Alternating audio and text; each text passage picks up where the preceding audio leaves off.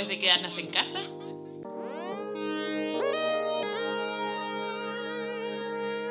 Bienvenidos a Punto Local.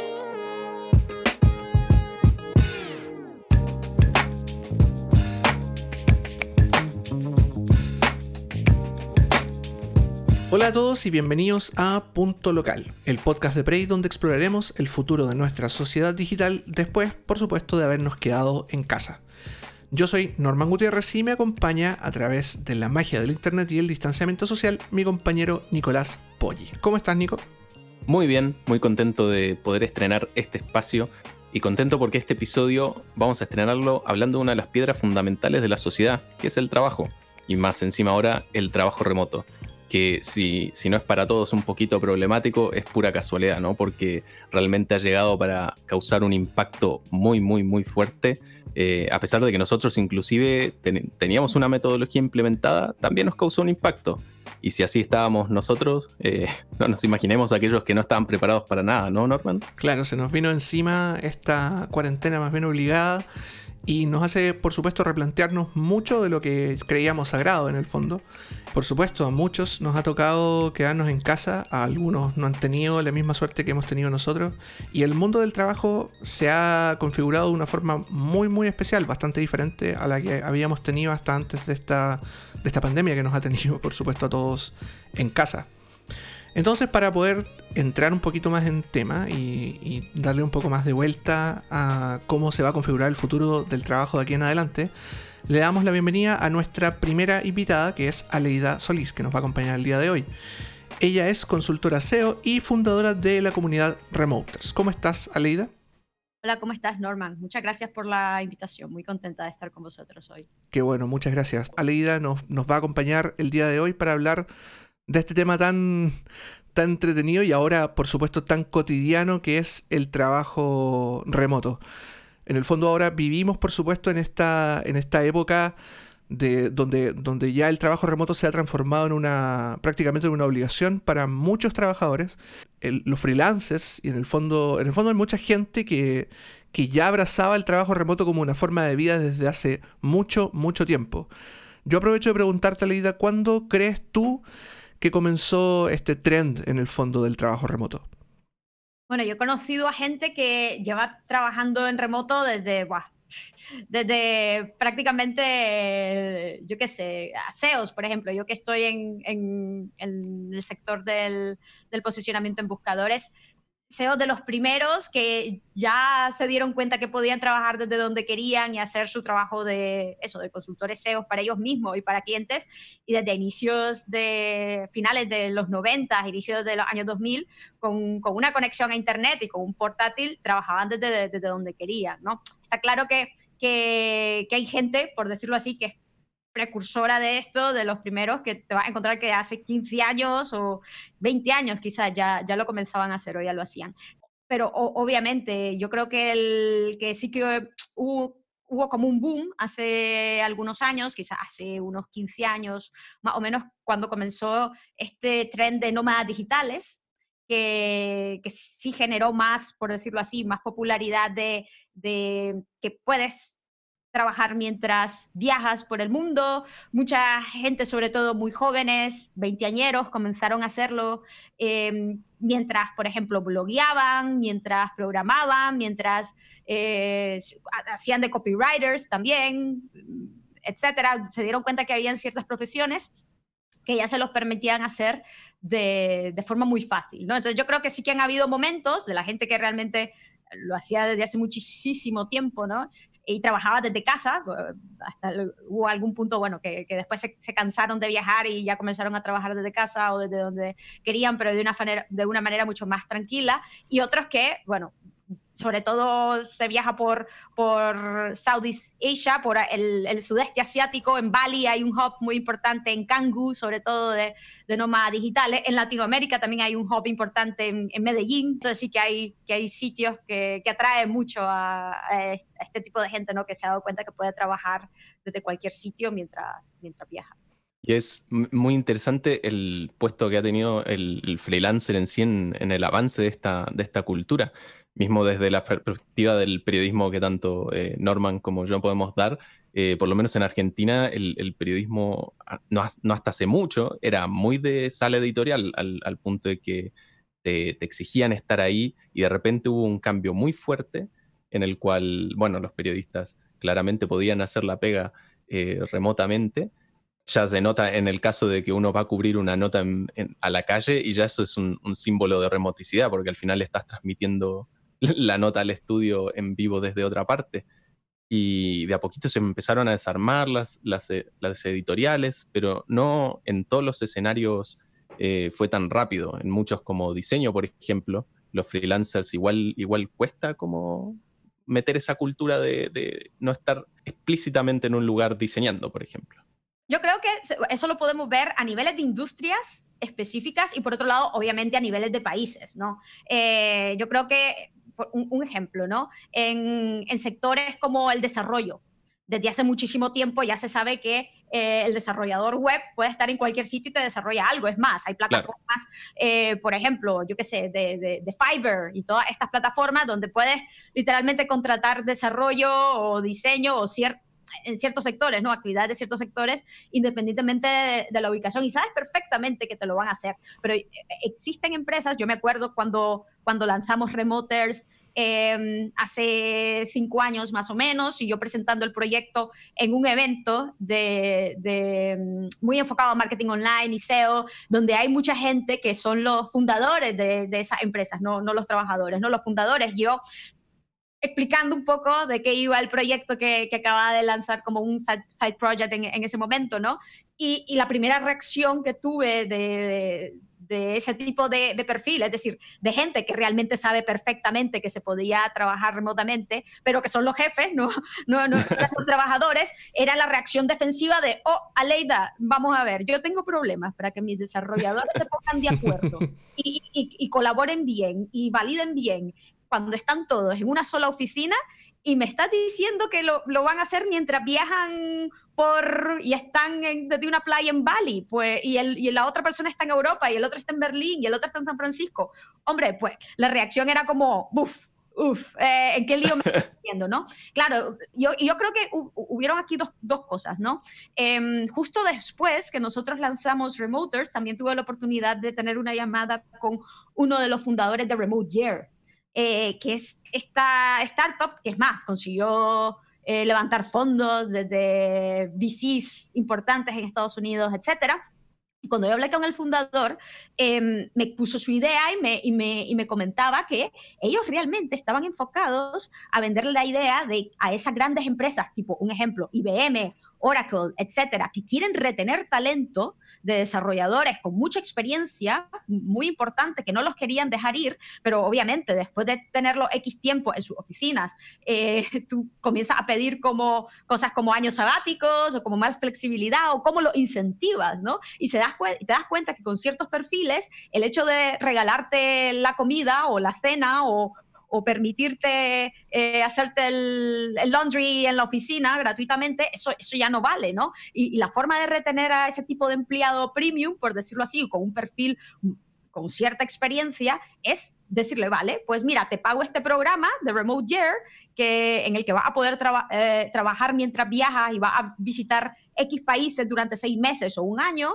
y, así lo incentivan para mantenerte eh, motivado, ¿no? Y, darte esa flexibilidad de viajar mientras trabajas y desconectar un poco más, ver mundo, etcétera, ¿no? Entonces, me pareció muy curioso cómo lo estaban vendiendo como un programa, por decirlo así, de, incentivos o de perk que, las grandes empresas en, en, Estados, en Estados Unidos, sobre todo, podrían darle a sus, a sus empleados, ¿no? Entonces, eso me abrió la mente como decir, vamos, es que las empresas se tienen que ver en esa tesitura, por decirlo así, de necesito mantener talento, necesito mantener o, conseguir este empleado. Y hasta que no existan, por decirlo así, un, nivel o, una adopción del trabajo remoto, por desgracia, van a haber siempre empresas resistentes al cambio o que, van a decir... Em, me cuesta mucho, me, me, resulta muy trabajoso, muy, muy lioso el, el hacer que mis estándares o protocolos de trabajo, o de comunicación o de coordinación que son malos, resulten efectivos para que se trabaje en remoto. Ese es el problema, ¿no? Que, que, las empresas se tienen que ver, por decirlo así,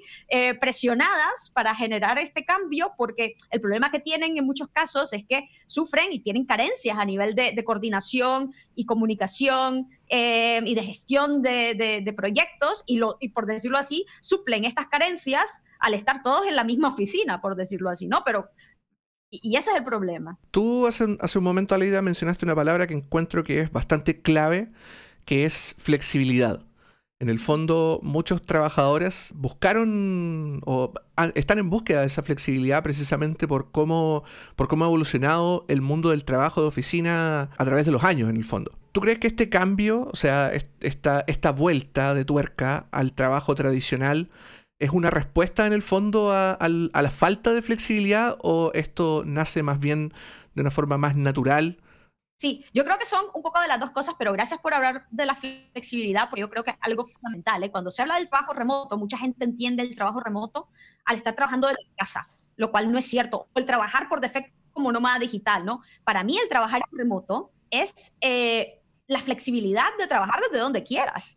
Si quieres trabajar desde casa porque, un ejemplo, tienes familia, eh, necesitas cuidar a alguien o tienes algún tipo de, motivación o de restricción o lo que sea, o que tienes una cierta característica en tu vida que te hace de que o simplemente eres eh, introvertido o introvertida y quieres estar desde casa, trabaja desde casa. Sí, eh, te apetece estar viajando por el mundo durante seis meses y hacerlo de distintos países, lo haces desde ahí. O un ejemplo, eh, quieres volver a tu pueblo, quieres visitar a tu familia o, quieres hacerlo desde la costa porque te, encanta el surf durante el verano y te quieres mover ahí durante una temporada, lo haces, ¿no? Entonces, para mí, el trabajo remoto es eso, eh, la independencia de la ubicación, el poder trabajar desde donde quieras, no, no es trabajar eh, exclusivamente desde casa, desde aquí, desde allá, que yo creo que también es el punto, ¿no? Hay mucha gente que se ha visto, por decirlo así, obligada a trabajar desde casa durante la cuarentena, durante el confinamiento,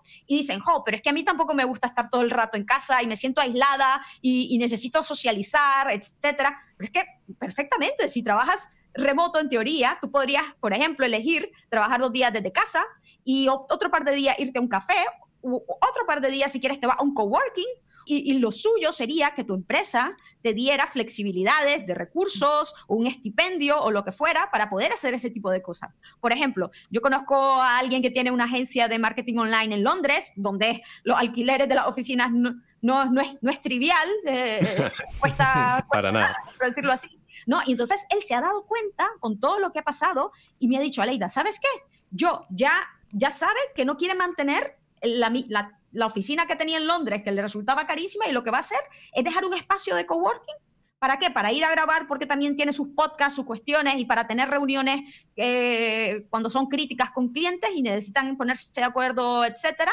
Sí va a tener un espacio de coworking, pero claro, el costo es yo qué sé, una décima parte, una quinta parte de lo, que, de lo que gastaba antes. Y por otro lado, lo que va a hacer es comenzarle a dar un estipendio X a sus empleados para que si quieren ir al espacio de coworking cada X veces a la semana, vayan, para que puedan tener un buen, un buen espacio de trabajo desde sus desde sus pisos o apartamentos los tengan, etcétera, etcétera, ¿no? Entonces, es dar esa flexibilidad a, tu equipo para que pueda trabajar desde realmente donde le apetezca, en dependencia de su forma de ser, de lo que quiere en la vida, de su situación, etcétera.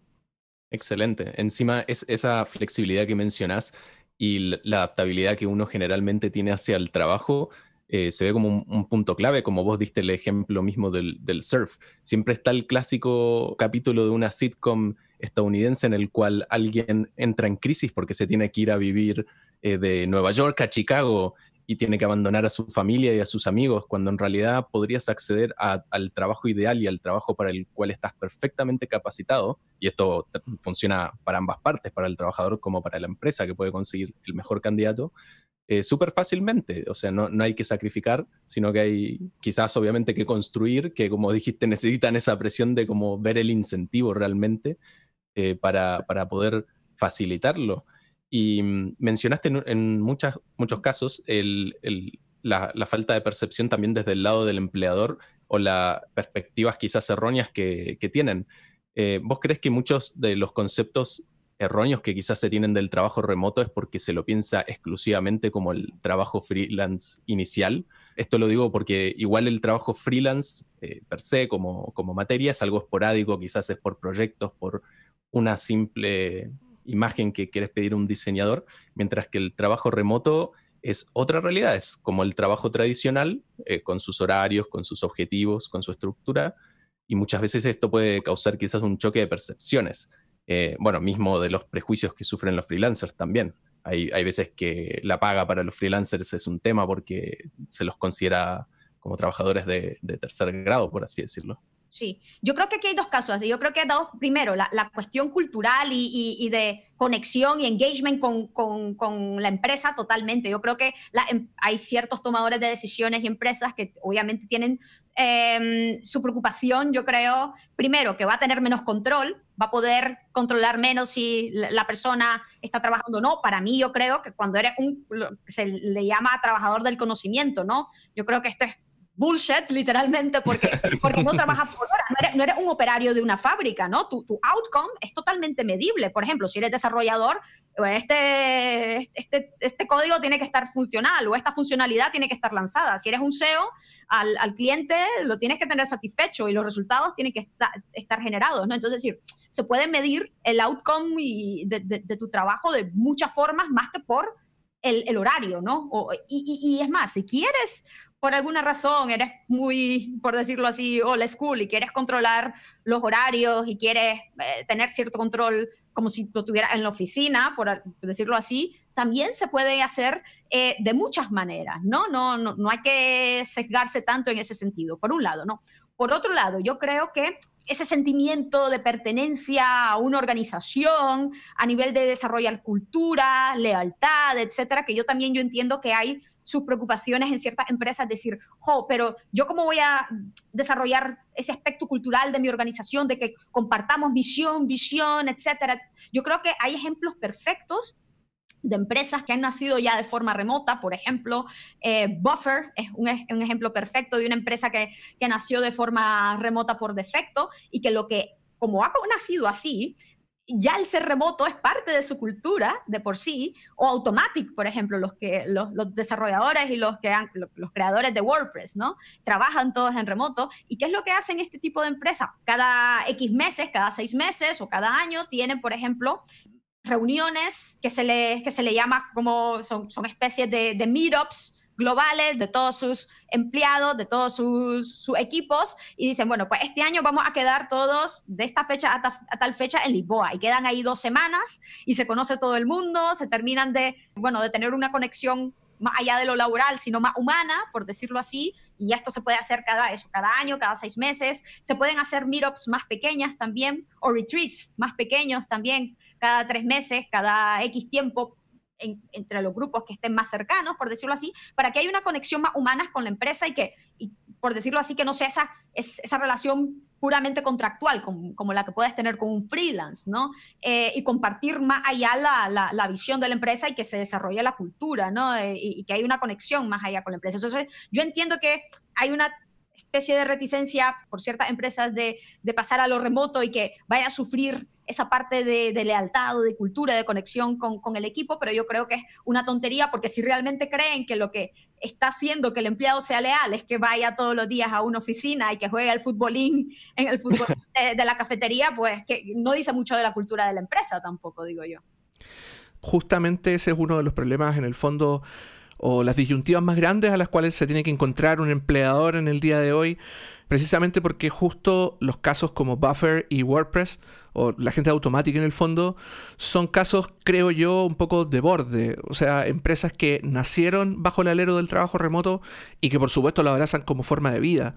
Esta pandemia, o sea, el, hecho de estar confinados al, al espacio de casa, y en el fondo trasladar gran parte de la fuerza laboral a la remoticidad es más para los empleadores una obligación más que un cambio de cultura. O sea, obviamente siempre va a haber un poco, un poco de resistencia. ¿Qué crees tú que los empleadores podrían como mover o qué piezas ellos deberían cambiar en el fondo en términos de cultura organizacional eh, para poder trasladarse? O sea, ¿qué, saltos tenemos que, a, los cuales tenemos que llegar como sociedad para poder cambiar la cultura de un trabajo tradicional en el fondo de oficina a un trabajo remoto, que en el fondo podría y va en camino a ser el futuro. Sí, es que yo creo que eh, eh, eso claramente yo creo que ahora se han visto, por decirlo así, contra las, muchas empresas, contra la espada y la pared, porque, porque después de la pandemia o con lo del lockdown se han dado cuenta de que no pueden justificar nada porque ha quedado en evidencia que realmente un porcentaje de sus trabajadores pueden hacer perfectamente eh, sus funciones desde casa y no necesariamente en, un entorno ideal, ¿eh? porque hay que decirlo, ¿no? Mucha gente que, y, eso era un temor que yo tenía al inicio, de que está probando por primera vez el trabajo remoto desde casa eh, en esta situación, en este contexto, que definitivamente no es el, no es el ideal, con, con todo el miedo al coronavirus, con poca preparación, sin protocolos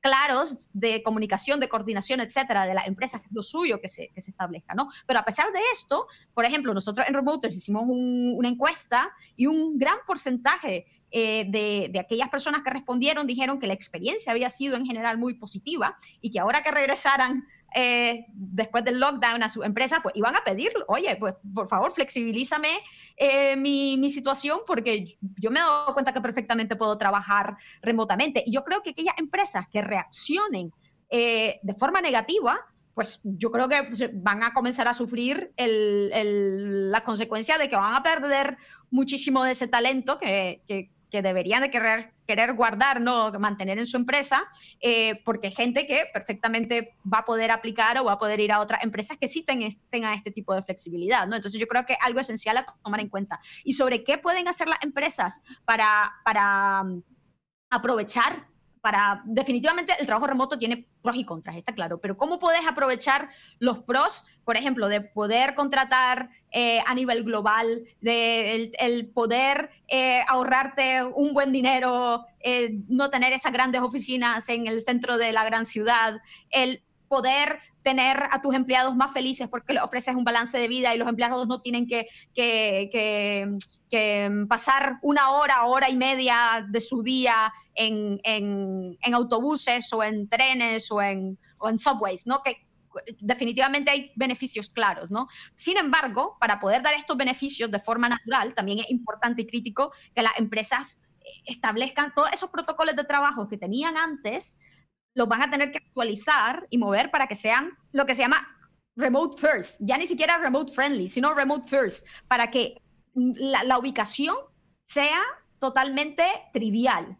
Por ejemplo, la contratación. El proceso de contratación que tenían antes, si era de entrevistas cara a cara, un ejemplo, ¿no? físicas en una oficina, pues eso es que ya no tiene sentido. Tienen que actualizar ese, ese protocolo o esos procedimientos de, contratación. Está claro que van a querer también añadir otro tipo quizás de validaciones para estar segura que esa persona que está al otro lado del mundo tiene una conexión lo suficientemente buena para poder trabajar, es lo suficientemente, eh, por decirlo así, responsable para conectarse a sus horas. Va a querer añadir validaciones adicionales al proceso de contratación para garantizar que, que es así, ¿no? Entonces, un, ejemplo, en la contratación, en el onboarding también, cada vez cuando llega un empleado nuevo a tu oficina, que antes eso, tenías una persona encargada en la oficina para que lo llevara de la mano, la persona de, de recursos humanos, y lo, le mostrara todo cómo funcionara y que le dieran un training físicamente y se quedaba todo el día esa persona durante una semana recibiendo trainings en, una salita de, de conferencias. Pues, a mí me pasó, a mí me pasó.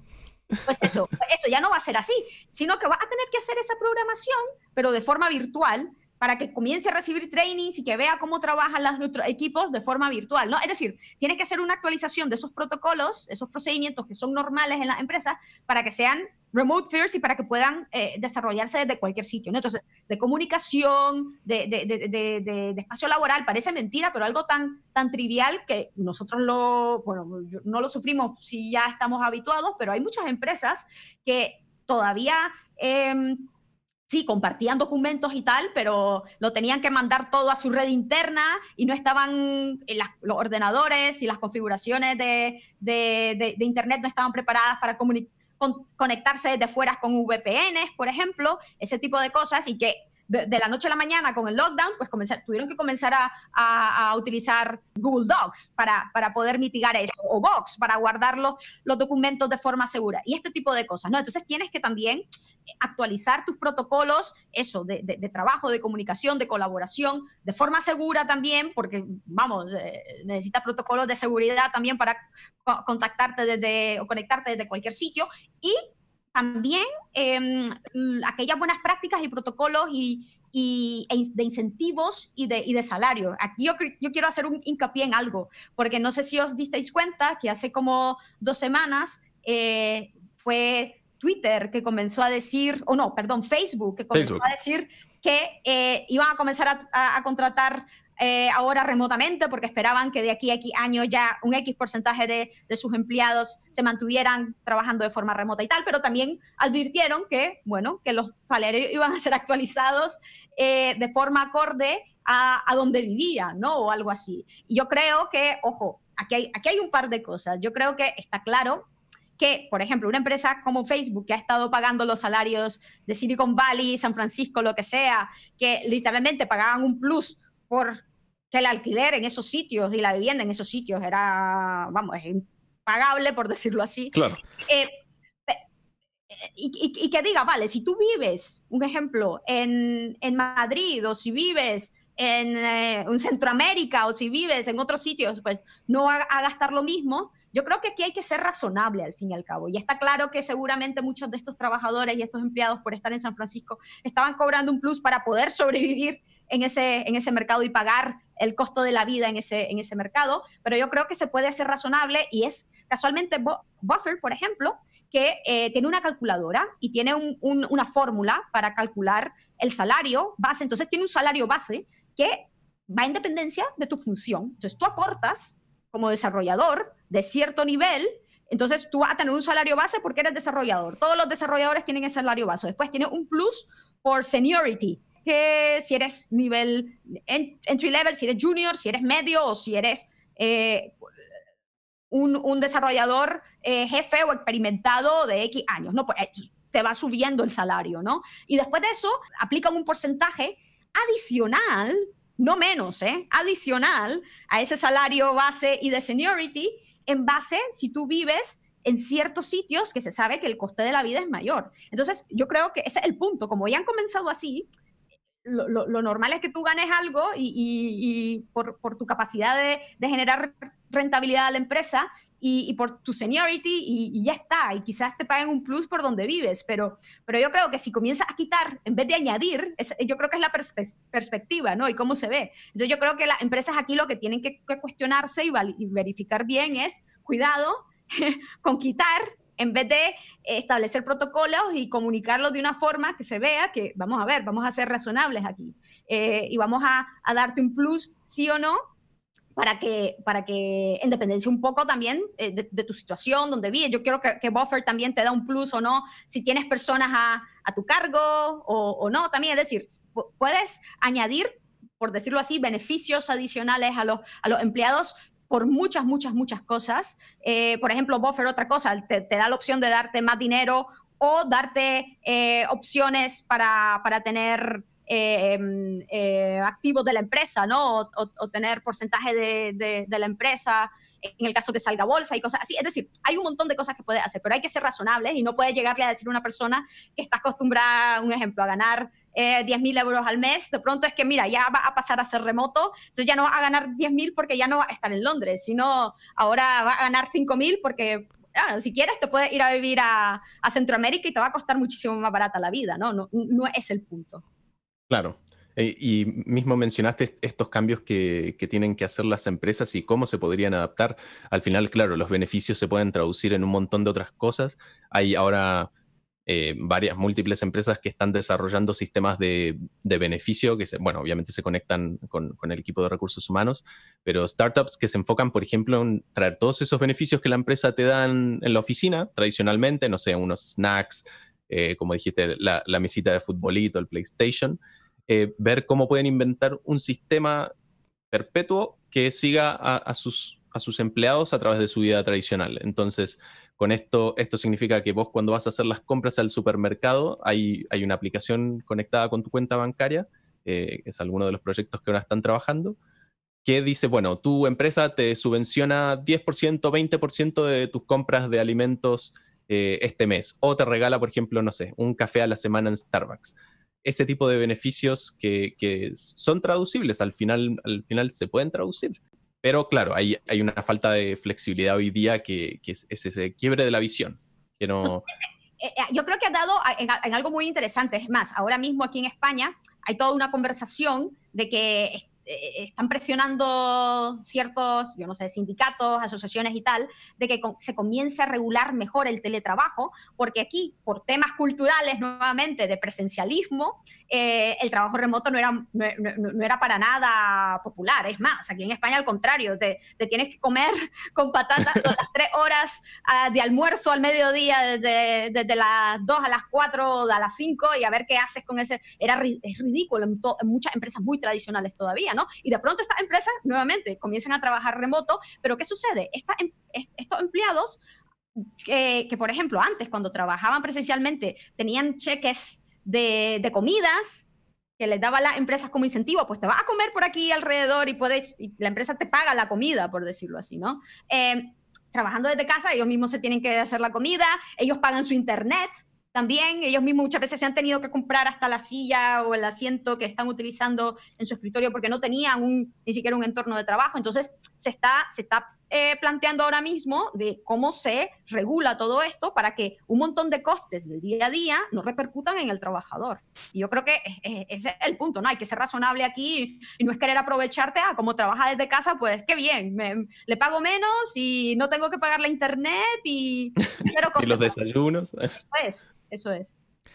Eh, me pasa un poco justamente dándole, dándole vuelta a este tema que siento que también existe este cisma entre, como hablabas tú, este ejemplo como español, donde existe por supuesto el estigma del, del, trabajador remoto, eh, y que creo que es un ejemplo que lo podemos ampliar perfectamente a Latinoamérica y lo podemos ampliar incluso a ciertas partes de Estados Unidos. Creo que, creo que existe esta, esta diferencia también, aparte del, del estigma y la tradicionalización del trabajo, también en, en, en algunos casos existen trabajadores que tienen resistencia por sí mismos, no, no esta resistencia, digamos, que viene desde los altos mandos y que dicen como, ok, no puedo vigilarte o no quiero flexibilizar la forma en que hago el trabajo para ti como empleado, sino que los mismos empleados diciendo, eh, ¿sabes qué? No me gusta trabajar de la casa, es más incómodo para mí, no lo, lo, considero un problema más que una solución. Si nosotros consideramos que el futuro va a ser remoto en el fondo, eh, ¿qué hacemos con, los que van a querer seguir trabajando en oficina? O sea, ¿cómo, ¿cómo les damos a ellos cierta... porque vamos a entregar flexibilidad para los trabajadores remotos y va a tener que existir esa flexibilidad porque se va a remotizar el futuro del trabajo. Pero ¿cómo, cómo seguimos manteniendo espacios eh, para, las personas que no quieran tener ese futuro en el fondo? Es que sabes que el problema es que todavía eh, nos vemos muchas veces restringidos o, o el por decirlo así, la, la, remotización del trabajo se ve también influenciada negativamente por esa cultura que muchas veces, como lo, lo que tú mismo dices, los, empleados tienen, no solamente así, pero si vamos a nivel más micro, de, de, de, comunicar mal. Un ejemplo, eh, cuando comenzó lo del, lo del lockdown, se veía un montón esta gente que tendía a pedir reuniones para todo. Y, que pasaba el 80% de su vida en reuniones, no me preguntes cuándo trabaja, pero el 80% de su día en reuniones comenzó a pedir Zoom calls para todo, llamadas, hangouts para todo. Entonces eh, eh, se hacía la broma diciendo, ¿qué me estás contando? Sí, esta era la misma persona que me, me pedía reuniones y eh, que, se llenaba el día de reuniones y ahora me llena la, el día de, de, de, llamadas, de Zoom. Es decir, hay mucha gente que extrapola sus carencias que tenía antes en el día a día de productividad y de comunicación y de todo al, online y por eso yo creo que muy buena parte viene de esa reticencia al cambio, esa, esa gente que dice, no, si para mí es más cómodo estar en la oficina, sí, quizás porque pasas la mitad de tu, de tu día en Facebook y, y, justifica muchas veces tu trabajo por estar ahí sentado en, en esa mesa y que te vea el jefe, ¿no? Cuidado, ¿eh? También, también no dice mucho de ti si, si no estás contento de poder hacer tu trabajo de cualquier sitio, ¿por qué? ¿Por qué? ¿no? Si, si, si tú generas valor, deberías de estar seguro de ese valor que generas para tu eh, empresa y organización y no deberías de estar preocupado porque te vean o no te vean la cara todo el día en, un, en, un, en, una oficina, ¿no? Eso, eso por un lado. Por otro lado, tenemos distintos tipos de, de, caracteres ¿no? y de formas de ser. Y hay gente que está claro que se va a sentir más cómoda o mucha más tradicional, que, que, es extrovertida, que le gusta estar rodeada de personas, etc. Entonces, para ese tipo de gente, yo creo que las empresas sí que deberían de ofrecer esa flexibilidad que hablamos, ¿vale? Perfecto. Para este tipo de personas que prefieran ir a la oficina, pues vamos a dejar este, este coworking que pueden ir eh, a la semana, si así lo quieren, o todos los días, si aquí lo quieren, pero sin necesidad de, un ejemplo, tener que ir de, a, las, a, las 8 de la, de la, mañana y tenerse que comer todo ese tráfico terrible de, de, la mañana o tener que ir con el, con el, con el metro llenísimo y, y hasta la bandera, ¿no? Entonces puede ir un poco antes, un poco después y tener esa flexibilidad, ¿no? Perfectamente. Eh, pero yo creo que también está en nuestras manos, ¿no? El abrirnos, el, al probar cosas y, y, y, ver no solamente la parte negativa, ¿no? Un, un, ejemplo, yo normalmente, ahora mismo yo estoy trabajando desde casa porque se han cortado todos los vuelos, todos los eventos, todo tal, pero yo normalmente, un ejemplo, hace un año y estaba haciendo un recuento, lo cual era un poco triste para mí, pero ya... para todos.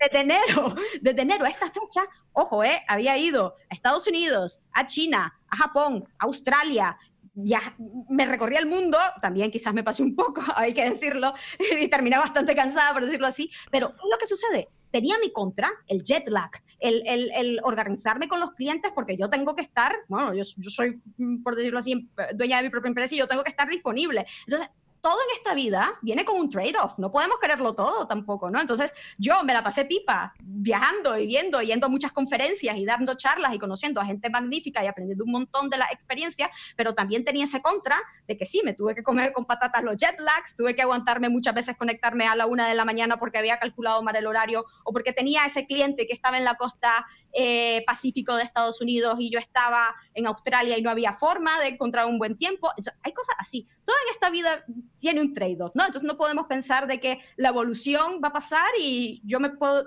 todo va a ser positivo y me voy a ir de rositas y tal. No, pues va, voy a tener que forzarme en algo, voy a tener que cambiar en algo, sabiendo que es eso o morir, por decirlo así, o sabiendo que van a haber muchos pros que van a terminar compensando el contra, ¿no? Yo creo que sobre todo eso, tener un balance que el neto siempre sea positivo.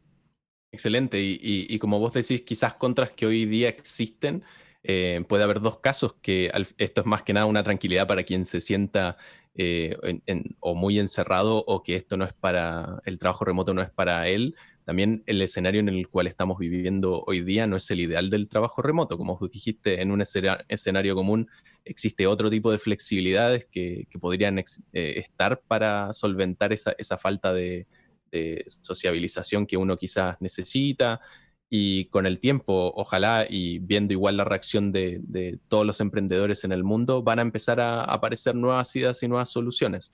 Ya mismo como Loom, es esa aplicación que es como un chat asíncrono que te manda snippets de video para comunicarte con, con personas que no están en tu misma franja horaria para hacerle una presentación.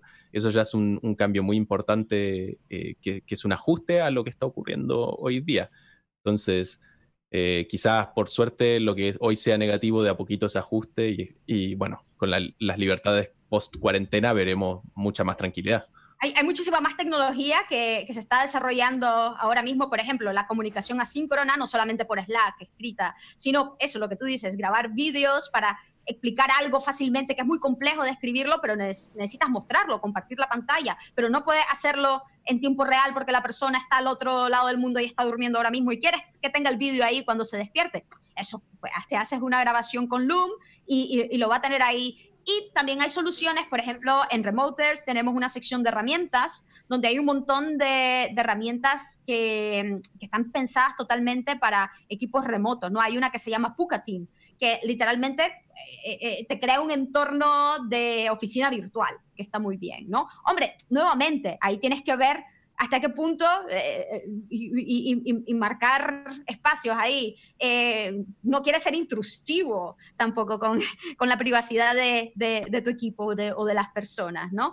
hasta qué punto está bien querer estarle viéndole la cara 24/7 a la persona mientras estás trabajando, ¿no? Entonces hay que encontrar un balance. Yo creo que perfectamente pueden haber balances. Yo creo que, por ejemplo, durante el confinamiento también vi un montón de cosas que, que son positivas también para mantener el, el ánimo del equipo y la conexión entre el equipo, por ejemplo, em, chats eh, de típico water cooler eh, al final del, del día eh, para, para, tomarse una cerveza entre todos, viéndose y, charlando y hablando de cualquier cosa menos de, de, trabajo necesariamente. Este tipo de cosas, de conversaciones, tener también un, un canal en, en, Slack que simplemente sea para compartir el día a día de, de las personas o hacerse sugerencias de películas, de, de, juegos, de lo que sea, ¿no? Siempre viene, siempre me, siempre viene muy bien también. Me pasa un poco a la idea que con, esto de, las nuevas tecnologías que están naciendo al alero de, la, de, esta nueva remoticidad en el fondo, eh, se me generan a mí por lo menos eh, dos frentes, dos dudas súper importantes. Eh, y la primera es qué pasa con las, con las personas que no pueden adscribirse a esta lógica del trabajo remoto en el fondo. O sea, hay mucha gente que, que va a terminar siendo. quedándose debajo del bus en el fondo. Va a pasar que obviamente hay muchas personas que definitivamente no pueden remotizar su trabajo. O sea, personas que, que trabajan, por ejemplo, en industrias de primera o segunda categoría, para ellos lo único que puede volver su trabajo más remoto es la automatización.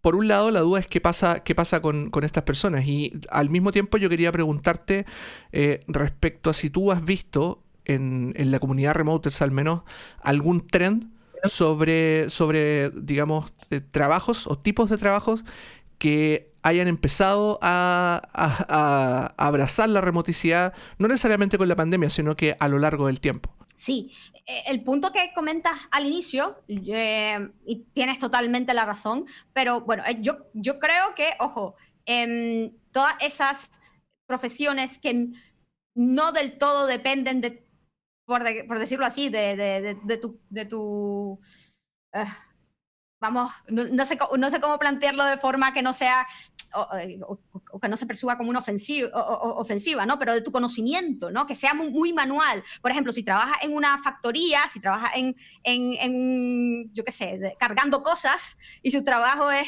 eh, de cargador de, cajas, no, definitivamente no, no, va, no, no va a poder ser remoto. Porque Claramente estar cargando cajas, ¿no? Pero si tu, si tu profesión eh, se basa en tu conocimiento, por decirlo así. Tenemos cada vez profesiones, por ejemplo, hasta la de médico, por decirlo aquí. Aquí en España, con, con lo del lockdown de coronavirus y los hospitales que estaban completamente petados con pacientes de coronavirus, le decían a las personas, no, no vaya al hospital si tienes otra enfermedad y te vamos a poner y vas a poder hacer citas online con tu médico y ese tipo de consultas que antes, nuevamente, muy tradicional, tenías que ir al centro de salud o al ambulatorio más cercano que tenías asignado tal, lo comenzaron a hacer online, ¿no?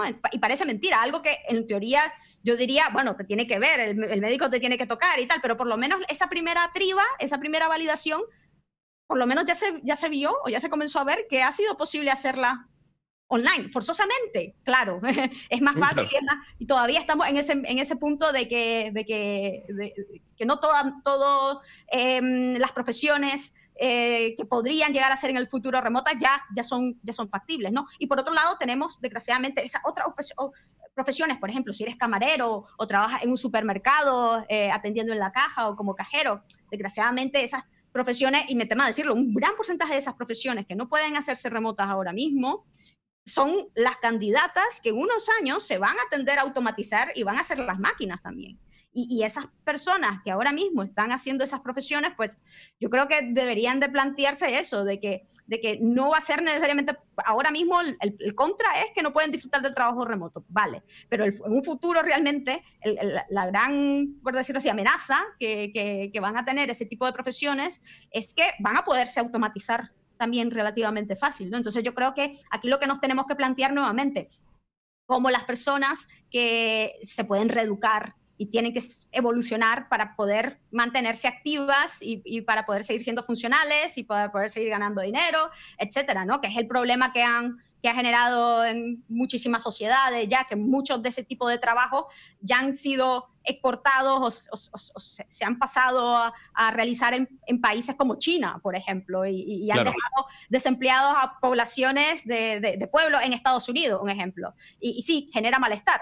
El, futuro es que no es que se lo van a hacer eh, gente en China o en India o en Centroamérica porque el costo es menor. El futuro es que van a ser totalmente automatizadas. Entonces, y el problema tuyo no es que no vas a trabajar en remoto cuando tu amigo que es abogado o, el otro que es corredor de bolsa ya lo están haciendo, aunque sean, aunque sean eh, profesiones por, por, lo general muy tradicionales, pero han comenzado a trabajar remoto ahora mismo por lo del coronavirus y se han, se han dado cuenta que, que, es posible, ¿no? Y en un futuro ya lo, van a hacer cada vez más, ¿no? El problema que aquí nos tenemos que plantear es cómo estas personas que ahora mismo eh, no pueden hacer su trabajo en remoto, hay una gran correlación con esas personas que van a, desgraciadamente, seguramente perder su trabajo en un futuro por la automatización del mismo, ¿no? Totalmente, inclusive desde el punto de perspectiva que vos decís de cómo las personas se reinventan eh, y se deberían reinventar eh, año a año para, evitar estas situaciones también, aunque no necesariamente el evitarlo sea por su parte, como decís, eh, muchas veces es, el riesgo del contexto en el que estamos y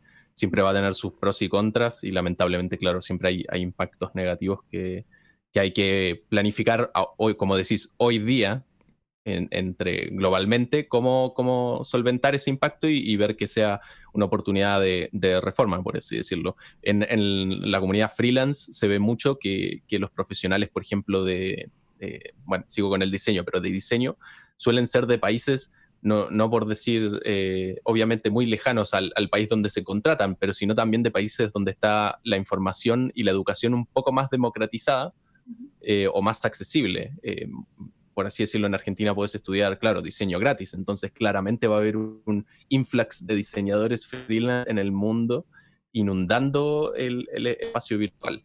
Eh, ahora con la cantidad de, cursos, capacidad de, bueno, la evolución ahora forzosamente y muy acelerada de la educación digital, vamos a empezar quizás a, ver esa democratización que nos pueda ayudar a solventar un futuro remoto.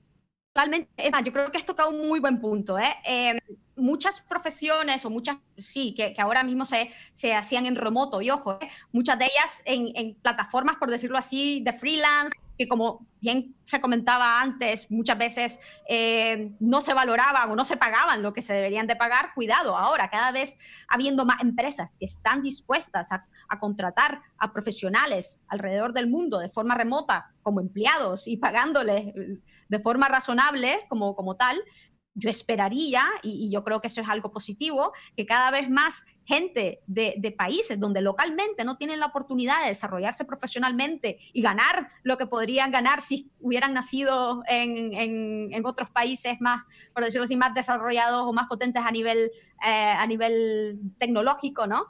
Van a tener esa capacidad ahora de desarrollar sus, sus profesiones y de ganar bien y de, y de, y de y poder, sí, e, evolucionar como, como profesional en empresas muchísimo más potentes y que le den la, oportunidad de, de, aprender y desarrollarse, etcétera, etcétera. ¿no? Entonces yo creo que eso definitivamente es un gran, abre las puertas a, a gente que vamos, que, que no, no, solo a nivel de país, sino que está, igual y puede vivir en Inglaterra, pero nunca le ha apetecido irse a vivir a Londres y se ha quedado viviendo en un pueblo pueblecito de Cornwall y, y, por eso ya gana la mitad lo de Londres y se ve y se ve que tiene que trabajar de freelance y mal en vez de poder trabajar para una empresa potente y un diseñador genial quizás.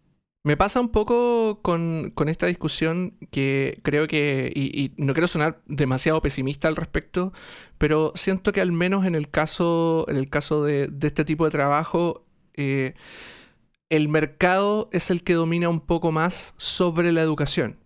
Y, quiero, quiero citar en el fondo como todo el mundo del outsourcing, del trabajo, que, muchas veces se vuelve precario en el fondo, donde por ejemplo tenemos, eh, el ejemplo más clásico es India, que es como el país del soporte técnico y que llega a ser casi un cliché en el fondo eh, y que por supuesto es, una, es, es un trabajo como, como cualquier otro la tratativa de, tener el soporte técnico en India va muy de la mano con los precios eh, que otorga un país como India eh, para empresas grandes como empresas tecnológicas como Facebook, empresas ISPs como Movistar, por ejemplo, eh, que tienen muchísima más facilidad de hacer outsourcing de ese trabajo en particular y les sale mucho más barato.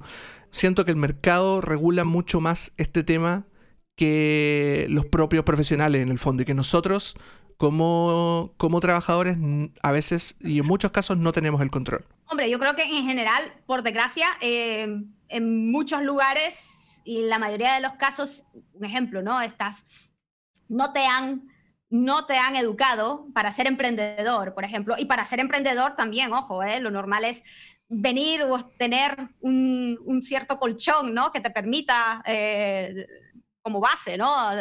Eh, no estar pensando en que tienes que, ganar dinero todos los días o el día a día para vivir o para poder pagar el alquiler de, tu, de, de, donde vives y para poder pagar la comida del supermercado, para poder decir, vamos, yo tengo el control de lo que gano, yo me monto mi propia empresa y cobro y establezco mi propio estándar, ¿no? Entonces sí, estamos en la mayoría de los casos, desgraciadamente, todavía eh, expensas de lo que nos quiere pagar el, mercado, ¿no? Oferta y demanda, al fin y al cabo. Yo creo que va a depender bastante, como, como todo, ¿no? ¿Qué tipo de profesional eres? Si eres un profesional que ya ha demostrado que tiene cierta experiencia, que ha trabajado en proyectos, etcétera, etcétera, y tiene un cierto tipo de cualificación, da igual que sea yo qué sé, que esté en la India y que, y que esté en el típico sitio cliché donde ese tipo de trabajo es barato, pero ya se va a saber que tu perfil es muy cualificado y que no te van a querer pagar los 10 dólares la hora que le pagan al, al desarrollador indio medio en, yo qué sé, en Upwork o en, o en, o en cualquiera de estas plataformas, ¿no? Entonces yo creo que todo también pasa por, por, por, por, eso, ¿no? Por, por lo que tú demuestres, por tu experiencia, por la cualificación que tengas, etcétera, etcétera, ¿no? Independientemente del, del sitio donde estás, de dónde vives y, y, cuál ha sido la dinámica hasta ahora, ¿no? Yo creo que sí que se va a, democratizar más, yo creo que desgraciadamente, y, es así, ¿no? Em, sí que obviamente van, van, a haber ciertos clichés que van vamos a tener que desmontar, que por ejemplo hay desarrolladores buenísimos en, en, en la India y hay también desarrolladores buenísimos en, en, Latinoamérica y en cualquier sitio. Pueden haber profesionales de primer nivel de, de, de cualquier tipo, ¿no? Y que tu origen y, y, el sitio donde has nacido, etcétera, no define qué tan buen profesional eres. Y, por eso el sitio donde estás no debería de, restringir cuánto deberías de ganar, ¿no? Es decir... Yo creo que no solo clichés, Aleida, en el fondo también pasa, por ejemplo, mucho en Latinoamérica que existe esta figura como del middleman, que es la persona que captura trabajos de empresas grandes que están buscando gastar poco en, eh, en empleados y luego, o, en su efecto, que están dispuestos a gastar bastante dinero, pero ese middleman contrata mano de obra barata, por duro que suene, y se queda con una buena parte de las ganancias. Como que en el fondo no hay que derribar solamente un cliché, sino que en este caso eh, organizaciones que ven el trabajo de otras personas como una forma de generar dinero. Totalmente.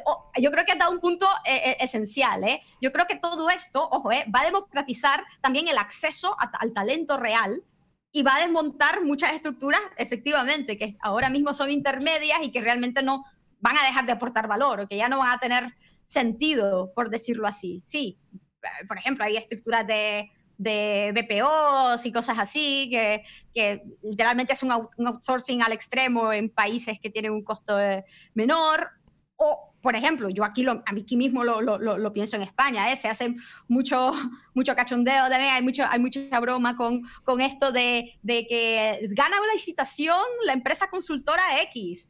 Eh, una gran empresa conocida consultora y después el que termina haciendo el trabajo es el, el outsourcing del outsourcing del outsourcing o el, que, finalmente es un, chavalín que acaba de salir de la universidad y tiene seis meses de, experiencia de programación en, este lenguaje y por eso es que terminan siendo sistemas que tienen retrasos de desarrollo de no sé cuántos años y terminan siendo terribles, etcétera, por, esta mentalidad que existe alrededor del trabajo. ¿eh? Pero yo creo que, ojo, ¿eh? esto no tiene existe, no tiene que ver directamente con el trabajo de remoto, pero yo creo que es mucha gente con esa mentalidad y, con esa forma de trabajo se ha aprovechado de, la externalización, por decirlo así. Y yo creo que, yo esperaría que el trabajo remoto y el poder, y el poder, por decirlo así, el democratizar y el estandarizar de que la persona con la que estás trabajando en el día a día puede estar alrededor, al, otro lado del mundo, eh, va a ayudar, por decirlo así, a eliminar esas estructuras bueno, no justas y muchas veces innecesarias que, han existido hasta ahora. Totalmente, sobre todo, como decís, la, democratización en general y la información que uno tiene a disposición sobre qué, está, qué tipo de beneficio es realmente ser un trabajador remoto. Porque, como, como dijiste, esto no es un modelo de negocios para la empresa, no es para que Facebook solvente costos eh, a través de eh, contratar y posicionar a sus empleados o invitarlos a mudarse a lugares mucho más eh, efectivos relacionados al costo, eh, sino como un, modelo de, apertura quizás del mercado que va a generar mucha, mucha más competitividad y, ese, ese leftover, la, plata que sobra, por así decirlo, que en realidad se pueda reinventar su uso, no, como una ganancia, claro, claramente no queremos que la no la tercerización, pero como la, la remoticidad máxima sea una forma de solventar obviamente a los inversores diciendo, genial, hicimos crecer a la empresa reduciendo los costos con la remoticidad, sino cómo podemos reinvertir estos costos en nuestros empleados remotos para darle las facilidades que quizás también requieran la remoticidad, para que tengan mejor eh, calidad de vida en general. Em, como hablamos desde eh, qué pasa con con la suba de costos, si, si lo ponemos en duro hoy día a una empresa muy, muy, muy cayendo sobre el cliché de Silicon Valley, claro, vos tenés almuerzo, desayuno, casi cenan algunos en las más grandes. Para un empleado de recién llegado o un interno, todo ese costo hoy día pasaría a su billetera. Entonces, eh, es un nuevo rol que, que hay que, que considerar más que, claro, una ganancia definitivamente. Yo creo que va, a ser interesante ver cómo, cómo, evoluciona. Esperemos que al fin y al cabo em, sea positivo a nivel general. Yo creo que, que va a depender también muchísimo, em, sobre todo de, por decirlo así, del estándar que los líderes en los sectores comiencen a mostrar, porque desgraciadamente es así, ¿no? Si, si ya los, los las grandes tecnológicas comienzan a trabajar en remoto, lo típico, se le abre, parece mentira, se le abre la, de pronto la, visión a muchas empresas eh, intermedias o medianas o grandes de otros países y dice, ah, mira, ya Google lo hace, pues ya lo voy a poder hacer yo. Pero claro, si estas grandes empresas también comienzan a implementar este tipo de, de, principios o de normas o de protocolos, desgraciadamente la, esta misma empresa también a decir, pues mira, si Facebook lo está haciendo, quisás lo puedo hacer yo también, ¿no? Claro. Es así, a, ver, lo que pasa. Yo creo que aquí también deberíamos de, poner un poquito, la, por decirlo así, el espejo de, fijaros lo que estáis haciendo, que, son los que termináis estableciendo, queriéndolo o no, el, estándar en el sector, ¿no? Totalmente. Y además existen oportunidades, como, como hablamos en, en todo este e, episodio van a haber muchas oportunidades. No es solo el cliché de empezar una empresa en, tu garage, sino que puedes empezar realmente una empresa en tu casa, puedes empezar una agencia totalmente independiente de, de, la zona en la que estés, con muy, muy poca inversión, y van a empezar a aparecer esas nuevas oportunidades. Yo espero que sí, yo espero que sí que, que esto también flexibilice muchísimas cosas, ¿no? Del, el no tener para comenzar a trabajar eh, o tener un buen puesto de trabajo, verte obligado a ir a un sitio carísimo que tampoco te gusta, quizás a ti sí, que te mole muchísimo vivir en, Nueva York por algún motivo, pero hay gente a la que no necesariamente, que quiere vivir cerca de la naturaleza, que tiene otro tipo de, preferencias, que tiene otro tipo de personalidad y, le hable muchísimo las oportunidades a, este tipo de personas. También, otra cosa, yo creo que todo el trabajo remoto va de la mano también con la educación online. ¿eh? Hay, hay proyectos que a mí me, me gusta muchísimo, por ejemplo, en Platzi en Latinoamérica, también hay otro que se llama Microverse, eh, a nivel mundial, donde gente que independientemente del lugar de origen, aprenden para ser los mejores desarrolladores, los mejores diseñadores, los mejores em, especialistas en marketing online, independientemente de la ubicación y, y, el, y, la educación es muy, muy, muy barata y es muy práctica y realmente te dan una educación muy enfocada a eso, a, la, a la practicidad y a, lo, y a la tecnología que se está demandando ahora mismo en el, en el mercado, ¿no? En vez de pasarte cinco años en una universidad eh, para aprender C++, que nadie ahora mismo programa con C++, un ejemplo, ¿no? Y que te va a costar una, una muy, muy, muy, muy, muy, muy buen dinero en ciertos países, ¿no? Entonces yo creo que democratiza todo eso el online, la capacidad no solamente de trabajar online, sino de aprender online. Mucha gente, estoy segura, en unos años vamos a ver esos casos. No, es que yo aprendí mi profesión, lo que estoy haciendo online y después comencé a trabajar online y nunca ha estado restringido por su origen, por su, eh, y su origen nunca ha restringido su desarrollo profesional. ¿No? Entonces yo, yo, yo, quiero y espero, y eso es lo que yo, lo, que yo, lo que yo esperaría ver en el, en el futuro, ¿no? ¿Tú crees, Aleida, que, que el futuro eh, es remoto? Sí, yo creo que el, el, futuro es remoto porque nuestra ubicación nuestro desarrollo como profesional y, como humano no va a estar supeditado o limitado a donde nazcamos. Y yo esperaría eso, que hay un boom con, con, el online, ¿no? Ya, ya, lo está viendo, una democratización del conocimiento, de, de, las profesiones, del aprender, de, de, poder desarrollarte profesionalmente también con trabajos buenos y con puestos buenos, puedes llegar a trabajar para las, las mejores empresas del mercado independientemente de, tu ubicación. Entonces yo creo que sí, cada vez vamos a estar limitados eh, eh, menos por eso y eh, yo esperaría eso, que en, en yo qué sé, en Bali en, en 10 años no solamente me encuentre gente americana veinteañera o europeos veinteañeros viajando por el mundo, pero también gente de Latinoamérica y gente de países, los propios países asiáticos, que, no por haber nacido en un país, eso, que, por desgracia no estaban tan desarrollados en su momento tecnológicamente, eh, pero ya simplemente por haber podido adquirir educación online y poder haber tenido esa, eh, por, decirlo, por decirlo así, haber, haber podido beneficiarse de la democratización de la, de, la, de la educación y del trabajo online, pueden viajar por el mundo y pueden disfrutar de, de todos estos beneficios, ¿no? Yo creo que hay ciertos países que ahora mismo eh, ofrecen flexibilidades y están siendo, por decirlo así, muy eh, pioneros en esto. Por ejemplo, Estonia, con, con, lo, con la llamada e-residence hace mucho tiempo para permitir crear empresas en su país em, sin tantas restricciones y al fin y al cabo tú puedes montar, montar tu empresa con muy poco coste, ¿no? Y, y, que muchas veces es lo que restringe a mucha gente que lo, toma, que lo tomen en, en cuenta, ¿no? No tienes una entidad eh, fiscal creada, tal, pues mira, tienes una entidad fiscal en Estonia, que es un país de la Unión Europea y te ofrece X, todas estas garantías, ¿no? Eh, pero además ahora está eh, lanzando algo que es la Ibiza, ¿no? Que te va a permitir vivir, estás estar cierto tiempo en Estonia y al fin y al cabo cuando entras a través de Estonia puedes estar en muchos países de la Unión Europea, viajar por países de la Unión Europea, es decir, yo creo que cada vez esto se va a democratizar más y yo creo que el, ya no va a haber tanto límite geográfico, por decirlo así, y va a importar menos dónde has nacido, espero y esperaría, y eso es lo que quiero, quiero me gustaría pensar, ¿no? Y va a poder tener el desarrollo profesional y poder vivir donde quieras y poder disfrutar de, todo esto gracias al online, ¿no? Aprender online, trabajar online y poder vivir independientemente de, de, de todo esto, ¿no?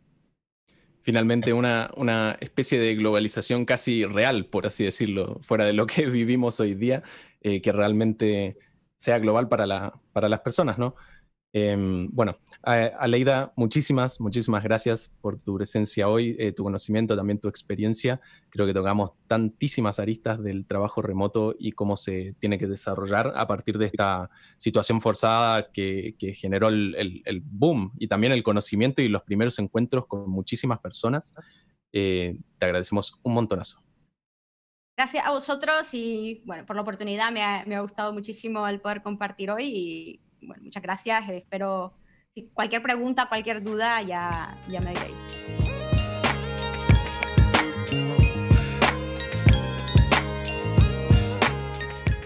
Bueno, y así termina nuestro primer episodio de, sobre este tema tan complicado que es el trabajo remoto y que por supuesto nos ha abierto muchas aristas de conversación. Y en especial una que al menos a mí me interesa mucho, mucho, mucho, que es el tema de la educación a distancia y qué va a pasar con, la educación tradicional en el futuro después de la cuarentena. Lo que, por suerte, va a ser el tema de nuestro próximo episodio. Pero no se diga más porque nosotros no queremos dar ni un adelanto de lo que se viene Nos vamos a despedir por el momento, pero no sin antes recordarles que pueden seguir a Punto Local en su plataforma de podcast favorita, ya sea Spotify, Apple Podcast, etc. Si no, nos pueden encontrar en nuestro sitio web, reproject.com, donde nos pueden escuchar y proteger sus equipos.